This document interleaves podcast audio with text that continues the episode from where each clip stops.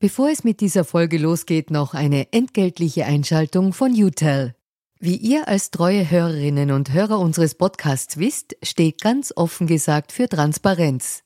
Transparenz, Fairness und Ehrlichkeit sind auch für unseren Werbepartner UTEL sehr wichtig. UTEL bietet Cloud-Telefonie und Rufnummern für Unternehmen und lebt das Wort Fairness wirklich. UTEL will nämlich ihre Kundinnen und Kunden durch Service binden und nicht durch Verträge, also sozusagen der Good Guy unter den Kommunikationsdienstleistern. Weitere Infos findet ihr im Internet. Ihr müsst bei der Suche nur den Namen richtig schreiben. Y, zweimal U, hartes T, dann E und L. UTEL eben. Und warum zwei U im Namen? Ganz offen gesagt, das wissen wir auch nicht. Das fragt am besten ein Teammitglied, weil UTEL beantwortet jede Kundenanfrage. Versprochen. Und jetzt zurück zu ganz offen gesagt. Natürlich waren die Demokraten und sind sie zum Teil noch immer extrem naiv, was den Umgang mit Republikanern angeht. Also diese Regelbrüche, die, die ständig passieren. Du hast erwähnt, äh, Mitch McConnell, der sagen, einfach gesagt hat, na gut, ja, Obama, du hast das Recht, einen Richter zu nominieren, aber ich als Senatsführer, da steht nirgends, dass ich den anhören muss und deshalb höre ich ihn nicht an und deshalb lassen wir einfach den Platz frei, bis ein republikanischer Präsident kommt und, und diesen Platz besetzt mit einem republikanischen Richter. Diese Unverfrorenheit, ähm, die ist Demokraten, ja, das bringen Demokraten nicht zusammen, weil sozusagen es besteht, gibt ja auch die, die Diskussion oder, oder die Forderung, man könnte ja den, den Supreme Court erweitern nirgends steht, dass nur neun Richter, ähm, Richterinnen im Supreme Court sitzen müssen.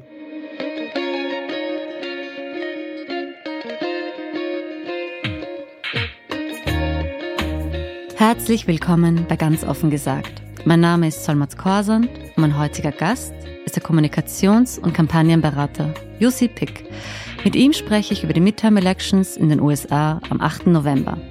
Welche Rolle spielt das vom Supreme Court gekippte Abtreibungsrecht in der Wahlentscheidung der Amerikaner und Amerikanerinnen? Was bedeutet ein republikanischer Kongress für die letzten zwei Jahre in Joe Bidens Amtszeit? Und wie extremistisch ist der Zustand der Republikanischen Partei, die Donald Trump nach wie vor die Stange hält?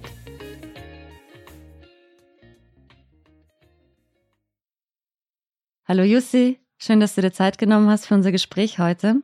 Bevor wir beginnen, gibt es äh, ganz offen gesagt die Transparenzpassage, woher wir einander kennen. Wir haben einander vor einer gefühlten Ewigkeit mal beim Standard kennengelernt und mehr Kontext habe ich dazu nicht, deswegen duzen wir einander. Das machen wir so.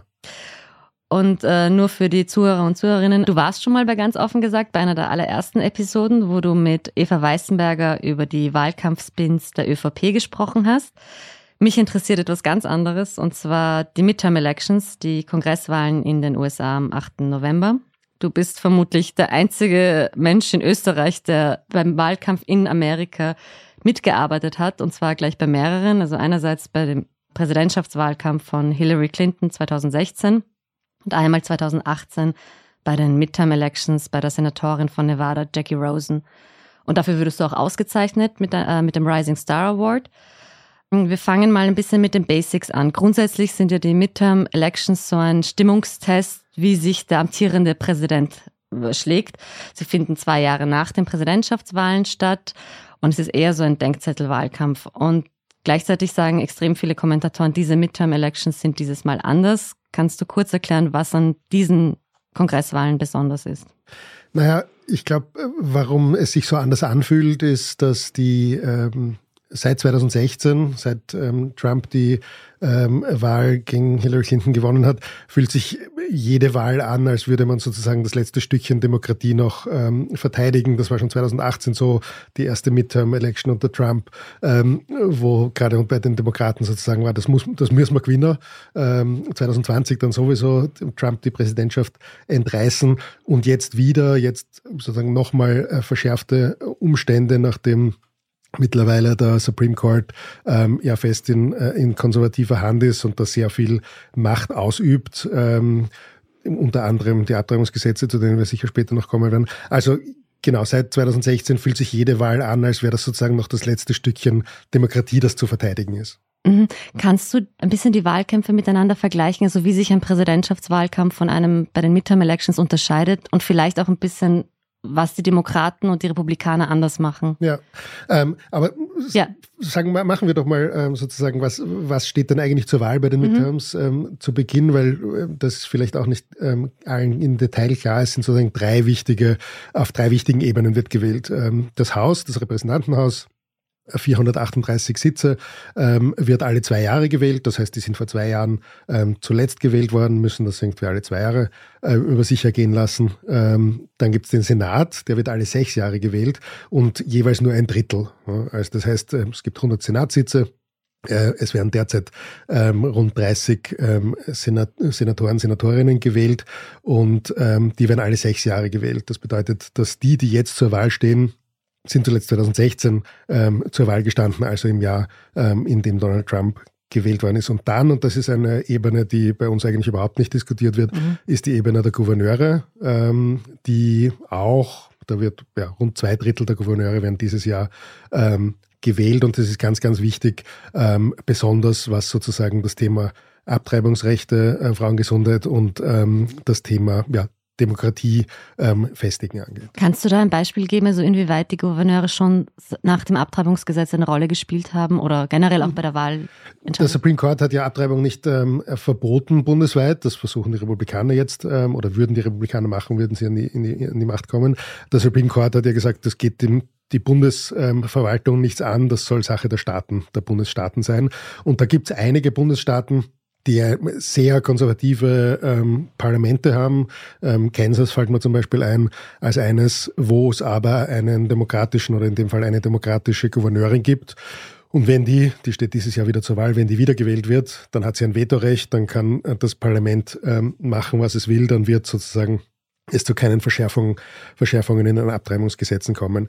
Ähm, und das heißt, da ist, äh, sind die Gouverneure, wo es für Demokraten aus unterschiedlichen Gründen manchmal ein bisschen einfacher ist, sozusagen eine Gouverneurin, einen Gouverneur ähm, zu, ins Amt zu hieven, als ähm, eine Mehrheit im Parlament zu erringen, in den Bundesstaatenparlamenten.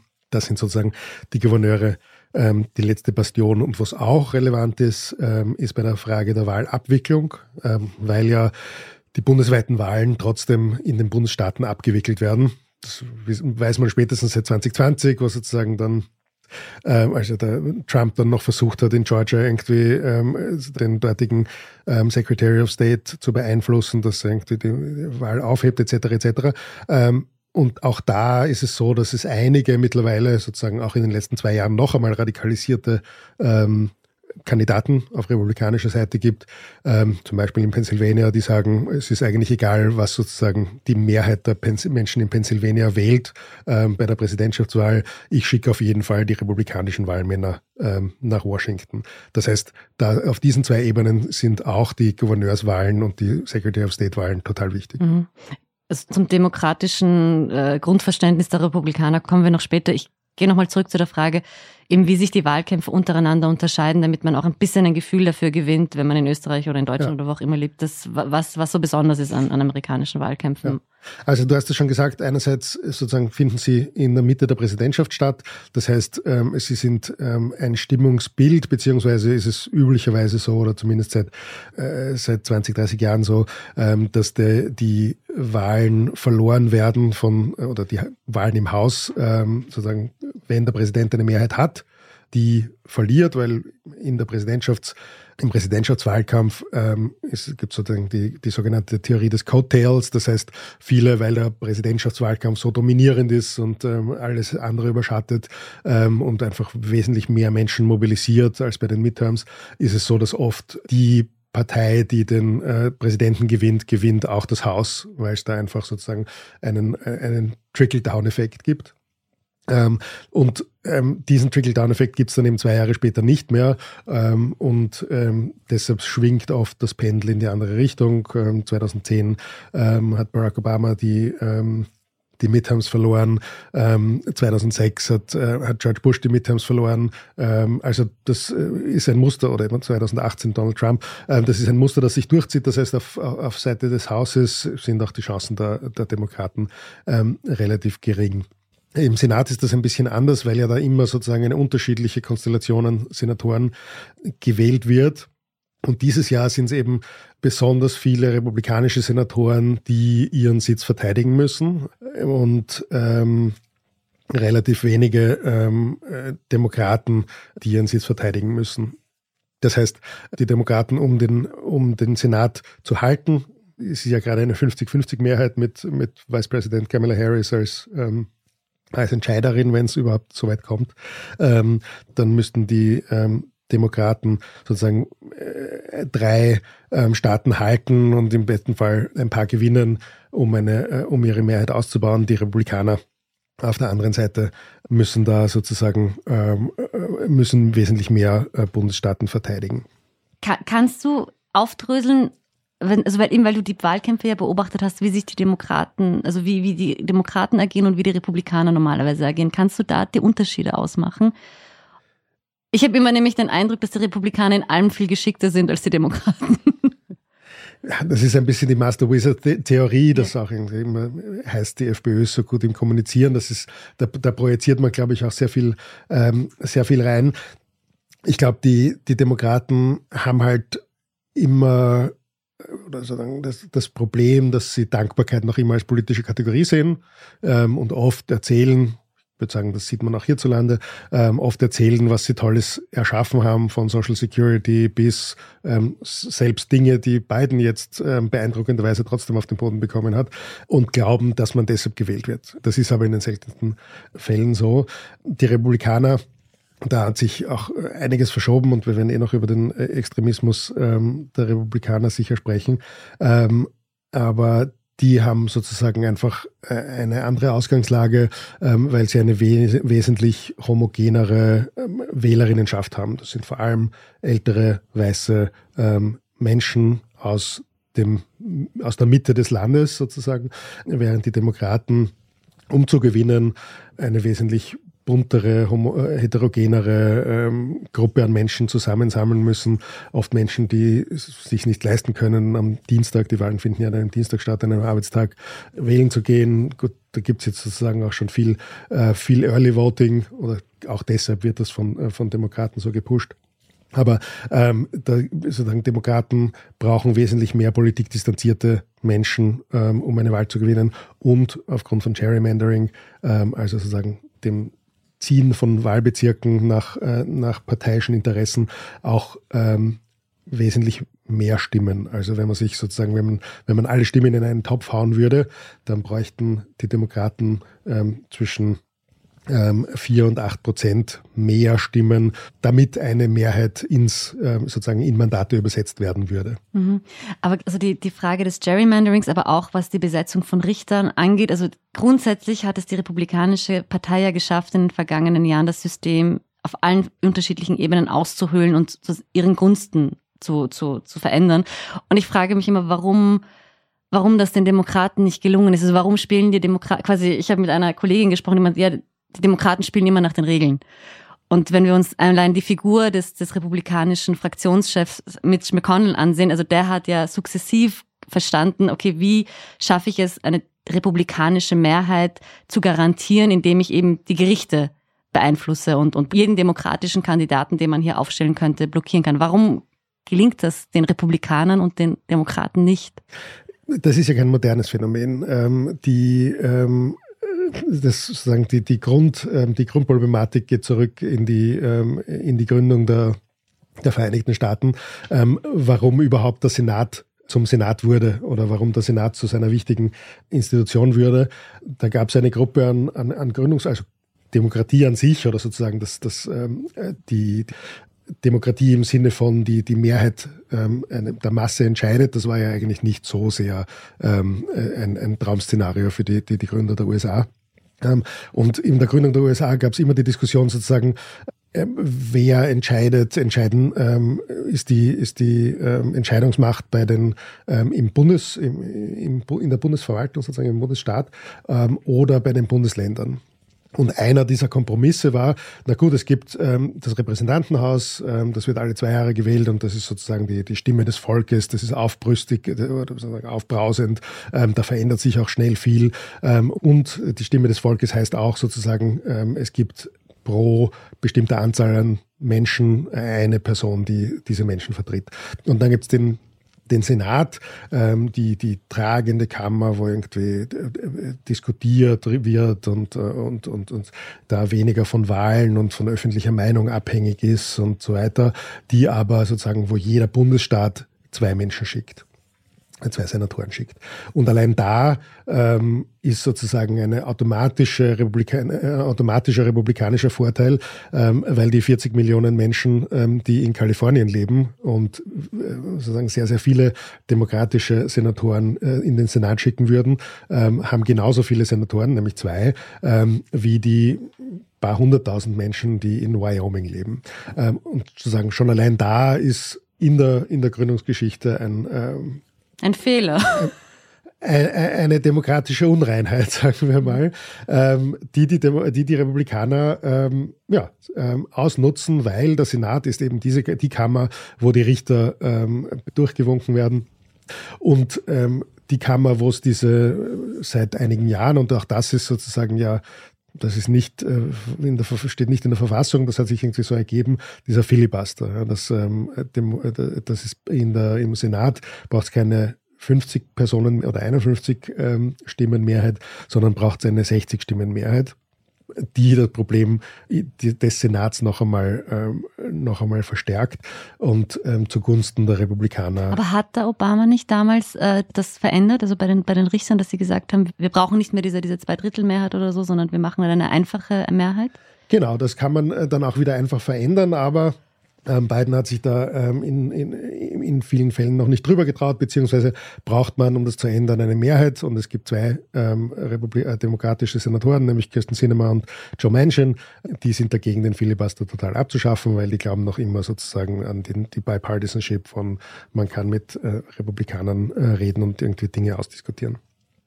Und ähm, das heißt, ja, das ist eine Regel, die man auch wieder verändern könnte, aber ähm, es gibt nicht genug politische Macht, ähm, um die Regel zu verändern und, und auch sozusagen ähm, politischen Willen. Und da komme ich sozusagen zu, zurück zum, zum Ursprung deiner Frage. Frage. Ja, natürlich ähm, waren die Demokraten und sind sie zum Teil noch immer extrem naiv, was den Umgang mit Republikanern angeht. Also dieser, dieser, diese Regelbrüche, die, die ständig passieren. Ähm, du hast erwähnt, äh, Mitch McConnell, ähm, der sagen, einfach gesagt hat, na gut, ja, Obama, du hast das Recht, einen Richter zu, ähm, äh, zu nominieren, aber ich als Senatsführer, da steht nirgends, dass ich den anhören muss und deshalb höre ich ihn nicht an und deshalb lassen wir einfach den Platz frei, bis ein republikanischer Präsident kommt und, und diesen Platz besetzt mit einem republikanischen Richter. Ähm, diese Unverfrorenheit, ähm, die ist Demokraten ähm, ja, das, das bringen Demokraten nicht zusammen, weil sozusagen es besteht, gibt ja auch die, die Diskussion oder, oder die Forderung, man könnte ja den, den Supreme Court erweitern. Nirgends steht, dass nur neun Richter, ähm, Richterinnen im Supreme Court sitzen müssen. Genau, das wäre eine Chance zu sagen, okay, wenn wir jetzt es schaffen, einfach vier Richter, demokratische Richter dazu zu tun, hätten wir einen demokratischeren Supreme Court. Na, oder zumindest einen Supreme Court, der sozusagen, also klein, mit einem, demokratisch mit einem kleinen D, Ge ja. ja. Ähm, aber da sind die Demokraten sozusagen irgendwas zwischen noch zu naiv und nicht skrupellos genug. Und natürlich gibt's eine immer größer werdende ähm, Gruppe der Demokraten, die das fordert. Aber ähm, viele der Demokraten, die an der Macht sind, ähm, können, äh, können damit noch nichts anfangen und sind nicht, sind nicht mutig genug, diese, diese radikalen Schritte, die es wahrscheinlich braucht, um, um hier wieder zu einem, zu einem gleichgewichtigen Spielfeld zu kommen, mhm. durchzusetzen. Und allen voran eben Kirsten, Kirsten Sinema und Joe Manchin, die man einfach in vielen, vielen Bereichen braucht im Senat. Aber eben spätestens nach dem 24. Juni, als der Supreme Court das Abtreibungsrecht, das, das verfassungsrechtlich ja verankert war, gekippt hat, müssten ja alle Demokraten verstanden haben, wie extremistisch dieser und fanatisch dieser Supreme Court ist und nichts mehr mit Demokratie zu tun hat. Also gerade, und das haben sie auch begriffen eigentlich im Wahlkampf. Also in den ersten Wochen, nachdem das Abtreibungsrecht gekippt ist, haben sie auch damit Wahlkampf gemacht. Also es wurde extrem viel reingebuttert in, in, in Wahlkampfwerbung, dass sich konkret mit Abtreibung äh, beschäftigt, was ja eigentlich auch was Neues ist für die Demokraten, weil das war grundsätzlich immer ein Thema, womit die Republikaner Wahlkampf gemacht haben. Aber Abtreibung wurde lange als das Third Rail of, Rail of Politics gesehen, also sagen, greif's an und du bist tot. Ähm, da hat sich was massiv geändert, da gebe ich dir recht. Ähm, mittlerweile gibt's auch keinen ähm, Demokraten, Demokratin mehr, die mir einfallen würde, die gegen ähm, das Recht auf Abtreibung ist. Ähm, das war ja auch nicht immer so. Ähm, oft war das so ein, äh, ja, äh, ein Thema, das ähm, eben entweder nicht angegriffen wurde oder wo man irgendwie sich berufen hat auf, ähm, na gut, persönlich, also selbst Tim Kaine, der, ähm, der Vizepräsidentschaftskandidat von Hillary Clinton, der Katholik ist, war so auf einer, persönlich würde ich es nicht irgendwie gutheißen, aber, äh, aber politisch äh, habe ich nichts dagegen oder so. Das ist überhaupt nicht so und eben die, die, die Gouverneurin äh, von Kansas könnte man auch glauben, dass die sozusagen, um sich eine Wiederwahl zu sichern, da eher eine Hardlinerin ist. Aber, aber eben gerade Kansas, weil da haben sie ja das Referendum dann gewonnen. Eben, eben im Gegenteil, ähm, da gibt es ähm, da gibt es kaum mehr Demokraten, die gegen ähm, gegen das Recht auf Abtreibung sind weil es ja auch, und das zeigen alle Umfragen, absolut gefestigt ist ähm, unter, ja, also eine Mehrheit der Amerikaner, Amerikanerinnen dafür ist. Mhm. Und ich komme noch ein bisschen zu dem Bogen, weil also irgendwie der, der, der Sommer wurde ja als der Demo Summer of Love für die Demokraten bezeichnet, weil da hatten sie eben, da war das, Treibung, also die, das Thema Abtreibung war noch recht frisch. Dann kam das Steuer- und Sozial- und Klimapaket der Regierung Biden. Die Studiengebühren wurden, wurden zum Teil erlassen. Also alles sehr, sehr positive Elemente, die da die Regierung gesetzt hat und auch ein bisschen an Vorsprung gewonnen hat in den Umfragen und dann jetzt aber mittlerweile wieder die klassisch republikanischen Themen im, im Vordergrund stehen. Migration, Kriminalität, die Inflation. Also wie, wie ist das den Republikanern gelungen, da wieder das umzudrehen für sich? Ich glaube, viel hält damit zusammen, dass ähm, das materialistische Themen sind ne, und ähm, Day-to-Day-Themen. Ähm, ich glaube, also ich würde es nicht ganz so radikal sehen wie du, dass es völlig umgedreht ist. Mhm. Ich glaube, sozusagen Abtreibung spielt noch immer eine wichtige Rolle. Aber ja, es hat sich, und das ist, äh, das ist oft so in amerikanischen Wahl, äh, Wahlkämpfen, dass sozusagen politische Beobachter, Beobachterinnen, ähm, die das äh, sozusagen Wahlkämpfe schon sechs Monate im Voraus sehen, ähm, die beschäftigen sich eben mit Themen. Und ja, da tut sich noch sehr viel, ähm, auch in den Umfragen. Ähm, und gerade der Sommer da gibt's immer irgendwelche Themen, die heiß und groß diskutiert werden. Ähm, und dann nach Labor Day, also sozusagen, wenn, wenn der Sommer dann offiziell zu Ende ist, dann fangen sich aber einfach eigentlich erst Menschen an, mit Politik zu beschäftigen und äh, eigentlich erst sozusagen irgendwann, ja, jetzt ähm, im Laufe des Oktobers, wenn man dann sich zur Wahl registrieren muss oder wenn dann irgendwie die ersten Flugzettel ein, eintreffen und so weiter. Und da sind einfach viele dieser diese Themen des Sommers verschwunden. Nicht, dass es nicht extrem wichtig war, dass Biden alle diese Dinge gemacht hat. Ähm, und ich denke, die, ähm, wir würden nicht mal, ähm, nicht mal hoffen, dass, da, dass die Wahlen gut ausgehen, hätte es das Dobbs-Urteil nicht gegeben. Also da ist sozusagen schon eine Baseline, äh, die ein bisschen optimistischer ist für, für Demokraten, Demokratinnen als, als davor. Aber ähm, Natürlich spielt die Inflation ähm, noch immer eine ihre Rolle und die Inflation ist auch wesentlich, ähm, wesentlich größer als, als bei uns. Das spürt man einfach noch viel, viel mehr. Ähm, ob das jetzt sozusagen eine, eine, eine Inflation von unternehmerischer Gier getrieben ist oder tatsächlichen Wirtschaftsfaktoren, ist eine andere Sache. Aber man spürt einfach, ähm, wenn man einkaufen geht, wesentlich stärker, wie teuer alles wird. Die Gaspreise, also die Benzinpreise sind zwar runtergegangen über die letzten Monate, aber sind trotzdem, trotzdem noch sehr hoch. Ähm, das merken Menschen jeden Tag, wenn sie Auto tanken. Und ähm, alle sozusagen nicht so konkreten Themen, ähm, die spüren Menschen und die, die verbessern das Leben der Menschen sozusagen schon sehr, mhm. aber eben nicht on a daily basis. Mhm. Ähm, und ich glaube, deshalb gibt es diesen, ähm, gibt diesen Gap. Mhm. Ich muss es nur einbringen, weil ich, ich finde es spannend, dass trotzdem das Thema Abtreibung die Leute dennoch mobilisiert. Also ich glaube, ich habe gelesen, dass republikanische Väter mit Töchtern unter 18 Jahren auch mittlerweile motiviert sind gegen Republikaner zu wählen, weil sie gemerkt haben, okay, wenn meine Tochter vergewaltigt werden sollte, muss sie das Kind austragen einer, in, einer, in einem republikanischen Repräsentantenhaus. Aber das ist das war jetzt nur mein Zeitkick nochmal zu den Abtreibungen. Ich wollte dich auch noch über den Untersuchungsausschuss fragen, der ja auch im, zum Sturm auf das Kapitol am 6. Januar ähm, 2021 auch diesen Sommer stattgefunden hat. Und ich glaube, Trump sollte am 14. November vorgeladen werden. Welche Rolle spielt die, die gesamte Kiste für diese Wahlen? Ja, das ist eben äh, so ein Thema, das, äh, also es ist extrem wichtig, dass dieser Sturm aufs Kapitol, ähm, ja, dieser gescheiterte Putsch ähm, äh, untersucht wird. Auch jetzt ähm, der Terroranschlag auf, auf Nancy Pelosi's Mann, der vor ein paar Tagen stattgefunden hat. Ähm, das ist extrem wichtig, aber leider nicht wahlentscheidend, ähm, weil es nichts ist, was die Menschen ähm, sozusagen in, ihren, in, in ihrer ökonomischen Sicherheit berührt. ähm, und die demokratiepolitische Sicherheit, die, die dieses Dinge gefährden, sind einfach nicht on the top of the people's mind. Nichtsdestotrotz ist es. Ähm, das ist so arg, es tut mir leid, aber dass, das, also, dass es Anschläge auf, auf Männer von, von Politikern gibt und dass es trotzdem keine Relevanz hat für die Leute. Ja, gut. Nein, Entschuldigung, ja, sprich na, weiter. Und, na, und da gibt es auch sozusagen, da gibt es durchaus auch ein Medienversagen, wenn ja. man sich anschaut. Ähm, Diese also, Gouverneurin in Michigan oder wo war das? Die Senatorin, da gab es ja auch Anschlagspläne, sie zu kidnappen. Also das war. Gretchen Whitmer, ja. Ähm, das war, glaube ich, schon vor zwei Jahren. Ja, genau. Aber ähm, also sozusagen als, als, ein, äh, als ein Symbol, wie, wie Medien auch mit dieser Gefahr auf die Demokratie umgehen. 2016, kurz vor der Wahl, diese Hillary Clinton E-Mail-Kiste äh, als, äh, als Top-Schlagzeile der New York Times. Ähm, die New York Times berichtet irgendwie links unten im Eck ähm, über den Anschlag ähm, auf, auf Paul Pelosi. Also da gibt's auch einfach ähm, sozusagen, da gibt's ein Medienversagen, ähm, da gibt's dieses, diese Denke von eben, das, das ist ja nicht relevant für die Leute, also berichten wir nicht drüber, also macht es nicht, also da gibt's diesen, diesen Teufelskreis. Ähm, aber ja, so ist das nun mal. Ökonomische, gerade in so einer, in so, so ähm, unsicheren Zeiten sind ökonomische Themen wesentlich wichtiger als, ähm, oder ökonomische Sicherheit wesentlich wichtiger als demokratische Sicherheit.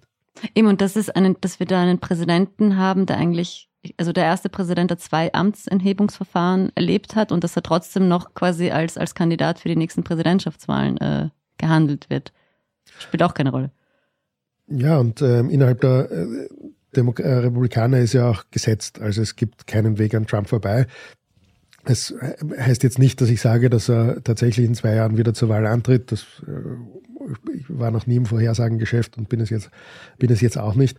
Aber ähm, es zeigt sich an Liz Cheney, ähm, apropos, apropos Untersuchungsausschuss, die ja sozusagen die führende, die prominenteste ähm, Republikanerin im Untersuchungsausschuss war ähm, und die die Tochter von Dick Cheney ist, ähm, dem Gott sei bei uns der Republikaner, äh, also sozusagen der, der, der Neocon schlechthin, der, äh, der ähm, der Konstrukteur von genau vom äh, vom Irakkrieg etc. Ähm, und die hat sich obwohl sie sozusagen aus dieser Dynastie kommt. Ähm, Dick Cheney hat vor 20 Jahren sogar jemandem ins Gesicht geschossen und musste nicht zurücktreten. Also äh, sowohl, äh, also obwohl sie aus dieser Dynastie kommt, ist sie jetzt weg vom Fenster, hat die, hat ihre ähm, hat ihre Vorwahlen äh, mit Pauken und Trompeten verloren, ähm, weil sie sich gegen Trump gestellt hat. Also ähm, diese Partei ist die Partei von Trump.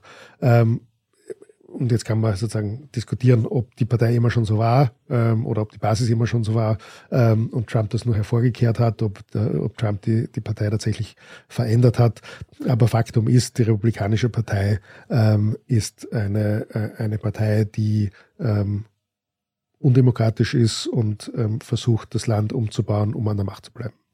Aber wann hat sie sich zu dieser extremistischen Partei entwickelt? Gibt es da Momente, wo man sagt, okay, von da an hat sie den demokratischen Grundkonsens in Wahrheit verlassen?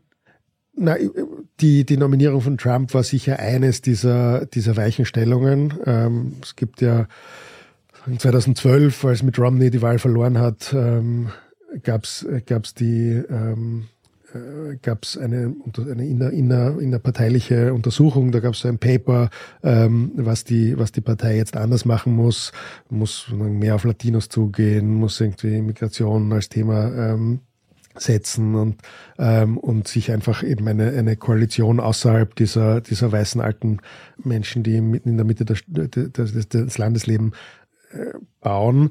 Ähm, und dann kam Trump und hat sozusagen von allem das Gegenteil gemacht, was dieses Paper gefordert hat. Und er hat gewonnen, unter Anführungszeichen, weil natürlich hat er nicht die, die meisten Stimmen gemacht, aber hat innerhalb des, des, der Spielregeln gewonnen.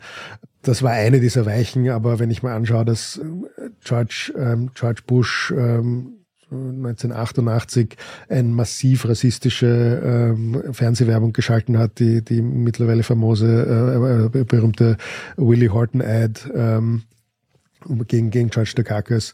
Ähm, das reicht, also sagen, wenn man die Republikanische Partei historisch betrachtet, dann findet man durchgehend und immer ähm, solche Menschen wie Trump, solche ähm, Ideologien wie die von Trump. Also deshalb bin ich eher ein, äh, ein Verfechter der, der, Theorie, dass da immer, das war immer schon geschlummert und natürlich gab es eben die, die Wirtschaftsliberalen, die Neocons, äh, die eine Zeit lang an der Macht waren. Ich glaube stärker als bei den Demokraten. gilt noch, dass äh, eben was auch immer uns an der Macht hält, das, äh, das machen wir. Also wenn es die, wenn auf einem rechten Ideologiespektrum ähm, gerade, ähm, gerade Kriegstreiberei ähm, uns an der Macht hält, ähm, dann machen wir eben das. Wenn es Isolationismus ist, wie ähm, unter Trump, dann, dann tun wir das. Da ist, glaube ich, die, die, die republikanische Basis einfach vielleicht ein bisschen leichter äh, davon zu überzeugen, dass das das Richtige ist, wenn es wenn es der Sache dient. Wenn es die Partei an der Macht hält. Mhm. Mhm. Also es gibt auch keinen also gemäßigteren Flügel, wo man sagen könnte, dass ich unter Umständen abspalten könnte als eigene Partei. Gibt es diese Überlegung? Nein, sozusagen das amerikanische politische System hat keinen Raum für tatsächliche größere Abspaltungen. Natürlich gibt es hier und da ähm, sozusagen unabhängiger, Bernie Sanders ist ja auch, ähm, gilt theoretisch als unabhängiger Senator, es gibt noch einen auf, auf äh, in der Demokratischen Partei. In der Demokratischen Partei, es gibt einen auf, auf republikanischer Seite, ähm, es gibt ähm, immer wieder so libertäre äh, Kandidaten, die es dann hier und da auch schaffen. Da gibt es in Utah einen, der wird zwar auch nicht gewinnen, aber zumindest ist er, ähm, hat er ähm, ja, einen, einen, den Hauch einer Chance. Also so Sprengsel gibt's schon, aber als tatsächliche Bewegung, als tatsächliche Partei ähm, gibt's, ähm, funktioniert das in diesem System nicht. Mhm. Ich komme ein bisschen jetzt schon zum Ende unseres Gesprächs. Also was bedeutet ein republikanischer Kongress für die, für die letzten zwei Jahre für Joe Biden und auch für, also für, für die Präsidentschaftswahl dann 2024? Aber fangen wir mal mit den nächsten zwei Jahren an. Nicht so viel, um ehrlich zu sein. Es ist wesentlich wichtiger, dass der Senat hält. Also sozusagen gäbe es eine republikanische Mehrheit auf, auf, auf Senatsseite und auf, äh, auf Seite des Hauses, ähm, dann wäre das nur mehr ein Abwehrkampf, dann wird das ähm, äh, wird die republikanische Partei ähm, versuchen, Gesetze durchzubringen äh, und Biden würde sie würde ein Veto ähm, drunter setzen und das wäre sozusagen das, das Spielchen für die nächsten zwei Jahre, Klammer auf, wenn es die Republikaner überhaupt schaffen, ähm, Gesetze durchzubringen, weil wenn man sich zum Beispiel ähm, ansieht, wie die Republikaner unter Trump, die ja auch eine Mehrheit hatten, versucht haben, die Gesundheitsreform zu kippen und so weiter. Das ist ja ihnen dann doch auch nicht gelungen. Aber sie würden sozusagen mit diesen beiden Kammern sicher es versuchen, weiter, äh, weiter den, den Staat so umzubauen, dass sie langfristig an Macht ähm, erhalten. Ähm, wenn nur das Haus kippt, ähm, dann ähm, kann sich Joe Biden eigentlich ähm, also ich würde sagen, das ist die, das, die, das ist die bequemstere, äh, bequemste Situation für Joe Biden, äh, weil dann äh, muss er das Pouvoir wahrnehmen, das ist die Frage, ob er das tut, ähm, einfach sehr viel mit Verordnungen zu machen und sehr viel mit Verordnungen zu reagieren. Ähm, mit dem Haus äh, alleine ähm, kann man schon ein bisschen Unfug treiben. Das Haus ist ähm, für das Budget verantwortlich, das heißt, unter Obama war das ja dann so, dass die Republikaner ähm, die USA in eine Zahlungsunfähigkeit geschlittert haben. Das wäre jetzt durchaus auch wieder möglich. Ähm, aber sozusagen das Haus ähm, alleine da kann man, kann man nicht so viel Schaden ähm, anrichten, bis auf den genannten. Ähm, und Biden hätte das Pouvoir oder hätte den, den, den, den ähm, wahrscheinlich auch hoffentlich die Motivation, ähm, da mit Verordnungen zu, zu reagieren. Ähm, wesentlich schlimmer ähm, wäre es, wenn der Senat auch fällt. Ähm, weil ähm, eben im Senat sind die Richter ähm, und, ähm, und so. Und da ist es jetzt aber ja auch so, dass Biden eben keine Mehrheit hat, weil er hat nur 50 Stimmen, zwei davon, Kirsten Sinema und Joe Manchin habe ich schon genannt. Das heißt, er hat eigentlich nur 48 loyale Stimmen plus zwei, die immer wieder überzeugt werden müssen. ja. Und das heißt sozusagen, in, in diesen Rahmenbedingungen ist eh ohnehin schon sehr viel weitergegangen. Nur kann man Menschen nicht erklären, wir haben die Präsidentschaft, wir haben das Haus und wir haben den Senat, aber wir haben trotzdem nicht wesentlich mehr zusammengebracht als das, was wir zusammengebracht haben. Auch wenn es natürlich stimmt, weil es braucht, also den Senat haben die Demokraten einfach nicht mhm. zur Gänze.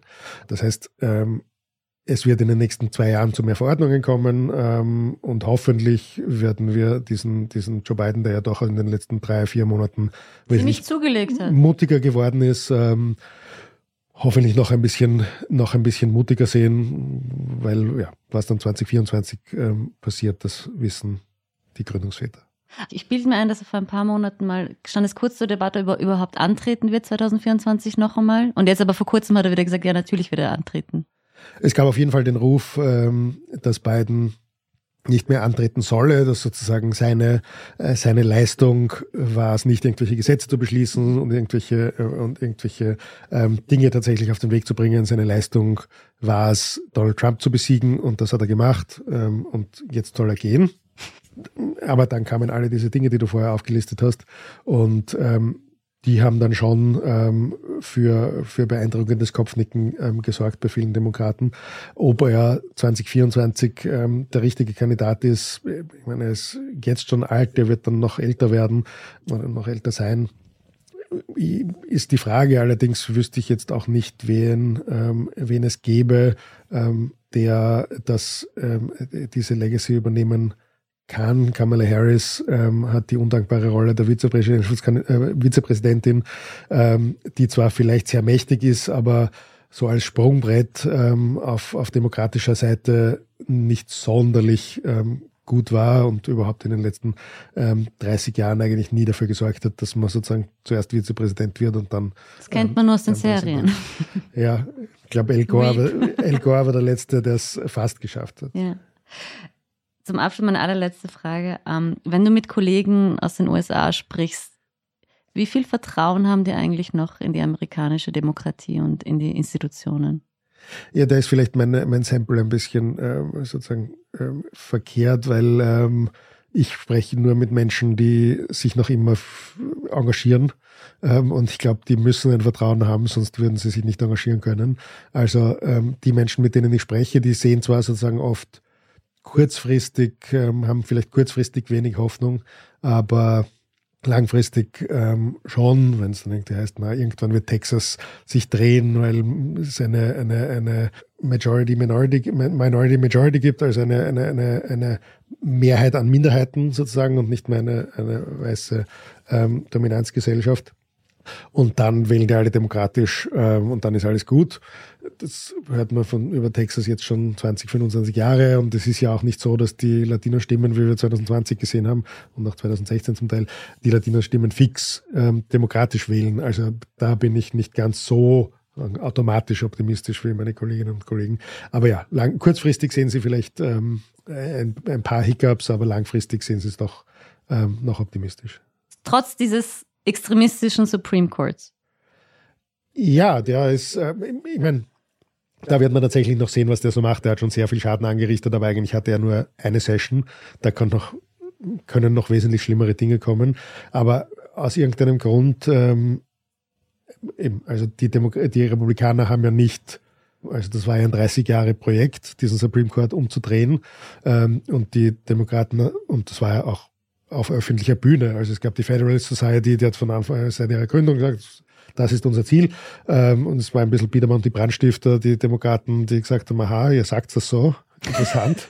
ähm, und wir tun nichts dagegen. Das aber, also äh, irgendwie nicht, nicht so ernst genommen haben oder äh, seriously but not literally oder also wie auch immer. Aber ähm, ja, das, äh, das scheinen die Demokraten noch immer so zu, äh, zu tun, diese, diese bisschen kognitive Dissonanz von, wir, ignorieren diesen, ähm, äh, diese Bombe mal. Vielen, vielen Dank, Yusuf, für dieses Gespräch. Ich fand es extrem spannend. Danke. Das war jetzt nicht so optimistisch, wie ich mir eigentlich vorgenommen hatte zu sein.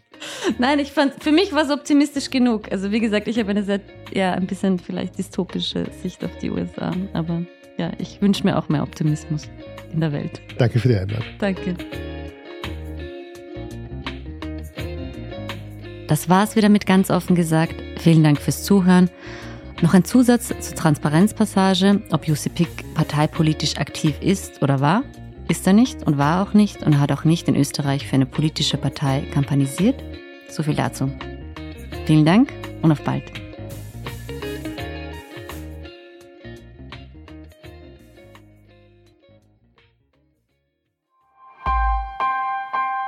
Missing Link